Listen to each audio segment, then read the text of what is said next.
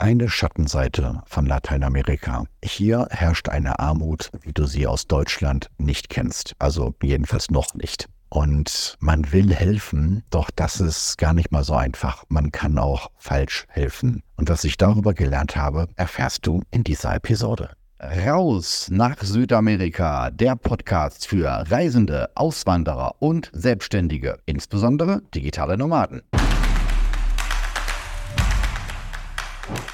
Zeitlich befinden wir uns in den letzten Tagen vom Februar 2021. Ich bin also seit drei Monaten in Lateinamerika, habe die letzten fünf Wochen in Katharina verbracht und möchte nun weiter nach Santa Marta. Und dort haben wir eine sehr große Spendenaktion gestartet, doch zunächst mal im Allgemeinen. Es ist ja Teil meiner Lebensphilosophie, dass ich mindestens fünf, besser zehn Prozent von meinem Nettoeinkommen spende. So haben mir das meine Mentoren beigebracht, dass es wichtig ist, wenn man erfolgreich ist, dort äh, Menschen zu helfen. Und äh, was mir auch immer wieder bestätigt wurde, unabhängig von der guten Tat, die man tut, das Universum, Gott, nennen es wie du willst, eine höhere Kraft sieht, wenn wir gut gegenüber anderen Menschen sind und zahlt uns das Ganze um ein Vielfaches zurück. So erlebe ich das seit Jahren. Es wird mir immer und immer wieder bestätigt. Einer meiner Mentoren, Robert Kiyosaki, schreibt in seinem Buch Rich Dad Poor Dad, und wenn du nur eine einzige Sache aus diesem Buch mitnimmst, wenn du den Eindruck hast, du bist kurz vor der Pleite, dann nimm das letzte Geld, was du hast, spende es für einen guten Zweck und du wirst sehen, alles kommt in meinem Vielfaches zu dir zurück. So darf ich das bestätigen. Ich habe das Vertrauen in Spendenorganisationen verloren, weil die oftmals einen sehr großen äh, Wasserkopf haben. Und ähm, was mich am meisten getroffen geholfen hat. Bei mir ist so eine Regel in meinen Seminaren in Deutschland, wenn ein Handy klingelt, dann werden dort 5 Euro für einen guten Zweck gespendet. Und ja, dann klingelt ausgerechnet mein Handy. Das ist zwar seit ungefähr zwölf Jahren im Flugmodus. Ich weiß nicht, was ich da gemacht hatte. Natürlich hatte ich dann eine Vorbildfunktion und habe dann das Hundertfache gespendet. Ich habe mir die Ärzte ohne Grenzen ausgesucht, weil eine Kommilitonin aus dem Studium, ihr Vater ist immer nach Manila geflogen und hat dann dort äh, als Arzt, als Zahnarzt äh, Kindern geholfen. Fand ich prima, deswegen habe ich die Ärzte ohne Grenzen gewählt. Nur um zu merken, dass die mittlerweile auch diese Schlepperschiffe unterstützen, die dann Asylforderer vor der libyschen Küste abholen und dann ja an die Grenze von der EU bringen. Ganz toll. Also sowas mache ich nicht mehr. Ich möchte helfen mit Hilfe, die ankommt. Deswegen mache ich das selbst. Sitze also zusammen in einer leckeren Kräftbierbar in Cartagena mit der Sandra und dem Markus. Das sind zwei Österreicher. Ich habe denen von meiner Idee erzählt und sie waren sofort dabei. Wir fahren zu einem Großmarkt und kaufen dort ganz viel Essen. 50 große Beutel für 50 Familien, was für eine ganze Woche reicht. Es hat nicht so ganz geklappt, dass die im Großhandel uns das gepackt haben. Wir mussten da selber mit anpacken oder wir durften selber mit anpacken. Gibt es übrigens auch ein schönes YouTube-Video zu Armenhilfe unter Polizeischutz. Findest du auf meinem YouTube-Kanal Freiheit, Business und Pura wieder. Also auch dort, ähm, ich denke, sehr eindrucksvolle Bilder. Ja, 50 Beutel mit Nahrung haben wir dort in den Pickup eingeladen. Dann habe ich noch von so einem Straßenhändler ein paar Staunen Bananen gekauft und ähm, dann Kleidung, Kinderkleidung, Babykleidung, was sich dort die armen Menschen natürlich nicht leisten können. Und dann hatten wir noch weitere Beutel mit Hygieneartikel, Zahnbürste, Zahncreme, Seife, sowas in der Richtung. Wir haben da weit über 1000 Euro investiert, was dann äh, hier in Kolumbien, naja, also in etwa vier Monatsgehälter sind, wenn man denn Arbeit hätte. Und das haben die in der Gegend garantiert nicht. Wir haben uns eine Übersetzerin besorgt und einen Fahrer, also eben den mit dem Pickup und uns dann auch noch ähm, ja, beraten lassen von äh, einem Fahrer, der für dieses ernste Viertel der Stadt zuständig ist. Er beschreibt, äh, wie dort die Menschen sich das Land genommen haben. Klingt jetzt negativ, aber naja, so als Obdachloser irgendwo musst du ja halt hin und baust dir dann eben dort deine Hütte. Und das sind dann wirklich die Ärmsten der Armen angekommen in der ansonsten reichen Stadt Cartagena. Und nachdem das alles recht lange gedauert hat mit dem äh, selberpacken von diesen Beuteln, sind wir dann dort raufgefahren und zwar mit Polizeischutz. Die Übersetzerin und meine beiden Österreicher haben auf Polizeischutz bestanden. Ich habe gesagt, Leute, ich habe keine Angst. Was sollen die uns denn klauen? Ne? Wir kommen, um denen zu helfen. Und naja gut, da war ich da sehr eindeutig überstimmt. Auch vom Fahrer. Und äh, dann haben wir noch eine Polizeieskorte bekommen. Ja, dann sind wir dort eben äh, diesen Berg hoch und haben unsere Beutel verteilt und haben die Kinderkleidung verteilt. Natürlich, um zu realisieren, dass es immer mehr und immer mehr Menschen werden und man in der Form gar nicht allen helfen kann.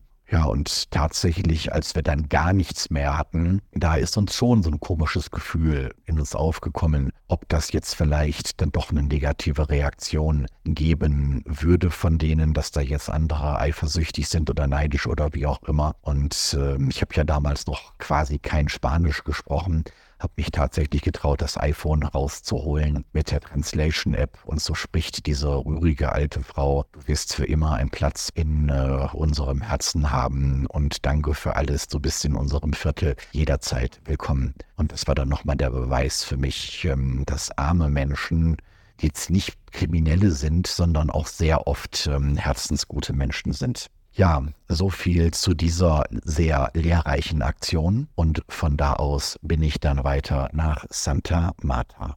Santa Marta war für mich der schönste Ort, den ich bis dahin bereist habe. Da wirst du noch viel in der nächsten Episode drüber hören. Doch um, was ich nicht realisiert habe, wie sich der Lockdown auswirkt. Lockdown, Quarantänia, Quarantäne im Spanischen. Und ähm, während ich jetzt gleich dankbar war, dass äh, ich da so tolle Preise bekommen habe und es für mich jetzt auch, ja, jetzt weder übervoll noch total leer gewesen ist, einfach angenehm, einfach normal, habe ich nicht gewusst, äh, was diese Stadt dort für ein Problem hat, weil die Touristen weggeblieben sind. Ja, und das hat einen ziemlichen Rattenschwanz, denn gerade Santa Marta, was ja noch näher an der Grenze zu Venezuela liegt als Katharina selbst, hat eben auch sehr viele äh, Flüchtlinge, die vor dem äh, Sozialismus und auch diesem Militärregime geflohen sind. Und das kann ich sehr gut verstehen. Ich habe dort Bilder gesehen von denen, die später meine Freunde geworden sind. Caracas von oben her gefilmt. Da siehst du überall Explosionen, als wäre es Silvester. Polizeipanzer, die in eine Menschenmenge reinrasen. Also wirklich vom Schlimmsten.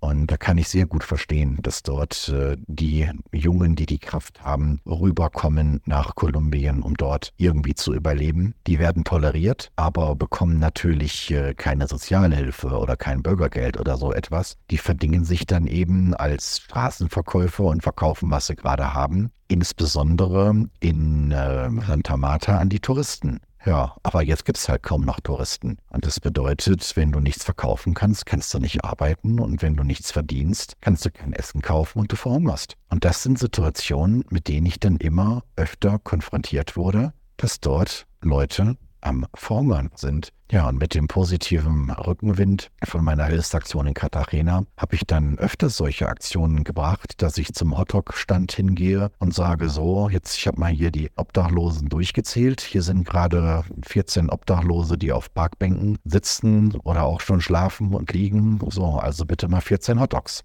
Übrigens riesen Binger, davon wirst du satt.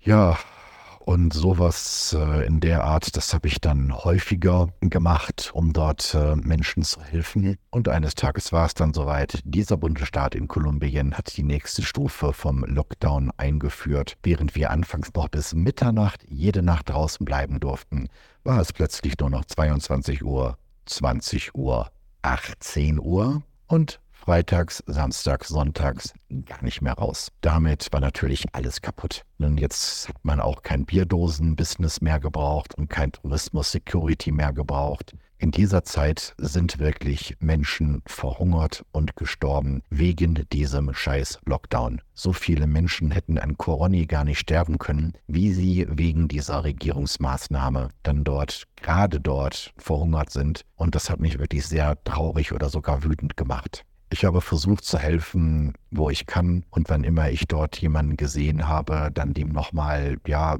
eine Pizza gegeben oder was eben überhaupt noch verfügbar gewesen ist. Zu diesem Zeitpunkt habe ich auch einige Spenden bekommen von Facebook-Freunden aus Deutschland, wo ich mich auch nochmal für bedanken möchte. Ich habe mein Bestes dort gegeben. Mit Carlos und Gina haben wir dann zu dritt beschlossen, das geht hier nicht weiter. Lasst uns nach ähm, Cartagena zurückgehen, denn Cartagena ist dann offener gewesen als Santa Marta. Und auch dort haben wir dann ja am Anfang wieder in meinem alten Airbnb gewohnt. Dort ähm, auch wieder Hilfsaktionen organisiert nicht so groß wie die mit Sandra und Markus, etwas kleiner, aber ähm, ja, Empinadas backen und verteilen. Da sind wir noch in eine Massendemonstration inklusive Schießerei gekommen, findest du ebenfalls auf dem YouTube-Kanal. Oder sind dann auch in ein anderes, der armes Viertel von Katharina rein. Ja, das war das, was wir dort versucht haben. Im Endeffekt habe ich nicht die Überzeugung, dass es so nachhaltig viel gebracht haben wird der Kontakt mit Carlos und Gina ist dann auch irgendwann auseinander. Auch in Paraguay haben wir solche Hilfsaktionen gemacht. Ich wollte das kopieren mit den 50 Beutel Nahrung. Natürlich haben sie es auch im Mercado Quattro in Paraguay, in Asunción, nicht hinbekommen, die Beutel zu packen. Ja, und wir haben dann gedacht, komm, drücken wir es halt den Leuten in die Hand dass dort äh, die Leute das dann ja so selber haben, ohne Beutel. Ne? Die, die Beutel selber packen Uiuiuiuiui, das ging auch voll nach hinten los. Wir standen da auf dem Parkplatz vor der Chacarita. Die Chacarita ist das Ghetto, wenn man es so nennen möchte. Da würden wir uns äh, auch in Paraguay nicht reintrauen. Dann haben wir bemerkt, dass ähm, so was die aus der Hand gerissen haben, das war gar nicht die Nahrung, es war die Zahncreme. Und da freuen wir uns noch, ne, wie gesundheitsbewusst die Leute dort im Armenviertel sind. Ja, und was wir dann für 5000 Gurani gekauft haben, haben die dann an der Straße für 3000 Gurani weiterverkauft, Hauptsache Bargeld. Und das war dann auch wieder so eine Ernüchterung. Man kann den Menschen leider nicht helfen. Also ja, kann man schon, aber jedenfalls nicht so, wie man sich das vorstellt. Es ist eine andere Welt, eine andere Kultur und es ist einfach zu ähm, respektieren. Ihr hört, ich habe keine Lösung.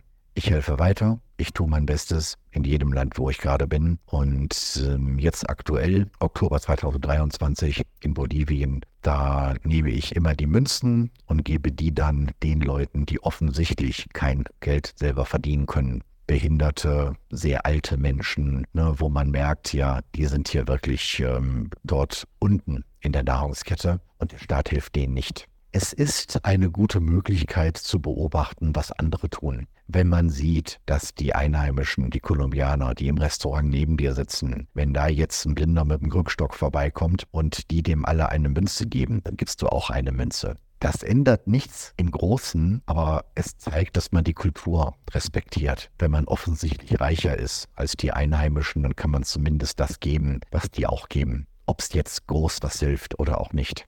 Zum Abschluss eine Geschichte aus Argentinien.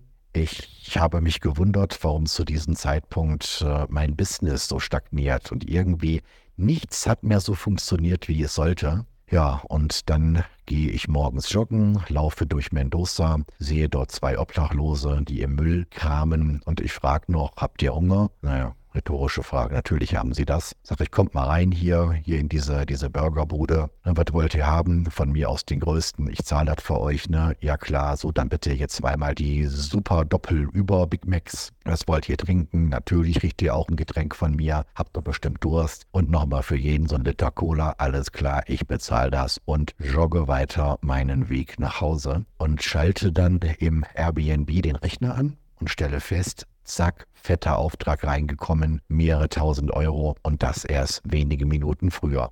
Mir ist bewusst geworden, dass ich zu diesem Zeitpunkt seit mehreren Wochen nichts mehr gespendet habe, niemandem mehr geholfen habe. Und das hat sich immer wieder für mich bestätigt. Wenn ich etwas für andere tue, das Universum, das gibt es mir ums hundertfache zurück. Und ich wünsche mir, dass du diese Episode als Inspiration und als Anregung siehst. Ich habe nicht die Lösung. Ich weiß nicht, wie es am besten ist zu helfen, aber ich weiß, dass es falsch ist, gar nicht zu helfen. Ich freue mich, wenn du deinen Weg findest, wenn du Menschen hilfst, Das ist wichtig, dass auch wir als Deutsche in dieser Kultur ankommen und respektiert werden. Das Universum wird es dir um ein Vielfaches zurückgeben. Das ist Karma. Ich wünsche mir inständig, dass du von dieser Episode inspiriert bist und fünf oder besser zehn Prozent von deinem Netto in deinem neuen Land spendest. Ja, und wenn du bessere Ideen hast, wie man effizienter spenden kann, wie die Hilfe auch ankommt, dann freue ich mich über ein persönliches Gespräch mit dir bei unserem Rausabend www.rausabend.de, dem Online-Infotreff für Reisende, Auswanderer und Selbstständige, insbesondere digitale Nomaden, jeden Sonntag um 20 Uhr in der deutschen Zeitzone.